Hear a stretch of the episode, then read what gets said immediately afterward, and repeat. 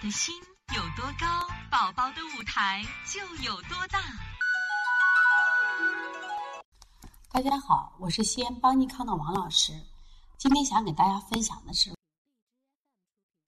那现在教给大家如何观察是否孩子患了小儿肠系膜淋巴结炎。那么孩子大一点的会，他会表述清楚，我的右下腹疼，就是这个位置啊，一般在右下腹，还有脐周痛常见，小孩指着杜母脐，杜母脐疼。那么本病最早出现的症状可在任何部位，特别这些小的孩子说不清楚，说不清楚，他乱指，反正就是疼。但是因为病变呢，它主要是什么呀？侵及。就末端回肠的一组淋巴结，所以主要是以右下腹常见。就是如果碰到你的孩子说不清，那我们其实可以用按触诊的方式、按压的方式，看是这边疼不疼。这是一种特点啊，主要在右下腹和脐痛、脐周痛中常见。再一个，它的腹痛性质不固定，阵发性，一会儿疼一会儿不疼，疼起来一会儿要人命，痉挛性疼。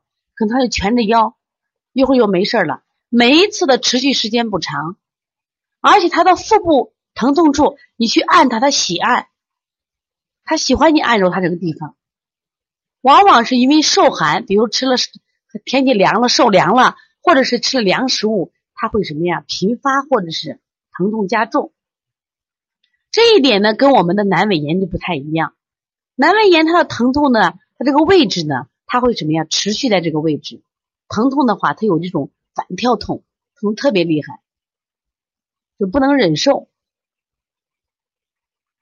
再一个呢，咱们判断呢，这一类的孩子腹痛，你他发病前呀，一般有这个上呼吸道感染或者是肠道感染，就是看到孩子感冒了，有喷嚏了，或者咽喉肿痛了，或者孩子腹泻了，有肠道感染，就发病前有这样两个症状。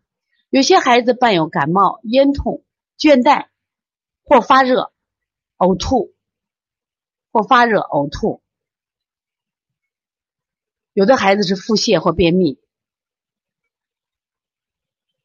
所以说呢，它跟阑尾炎相似，但是症状轻微，不是持续的疼，而且它腹肌不紧张，因为小孩的腹肌本身，他腹肌本身力量不强。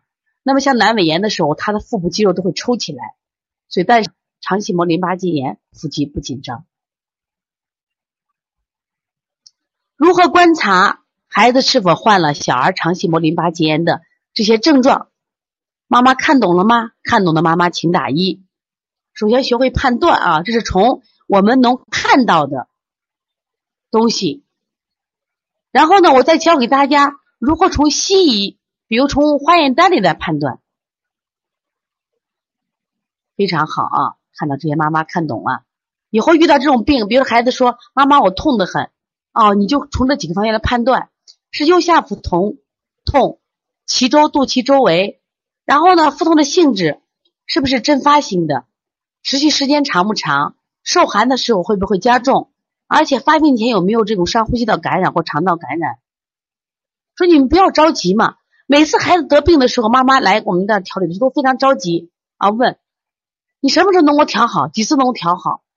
我说你能不能不着急？我们先观察孩子嘛。如果观察孩子，如果是小儿肠系膜淋巴结炎，虽然他腹痛，你就不太害怕了嘛？因为这个病不重，虽然他腹痛并不重啊。好，妈妈都学会了啊。我看到看到浙浙浙江有个台州妞妈，这肯定是一个新妈妈啊。这个课是可以重复看的，因为我们会有录播的。课件发给大家的啊。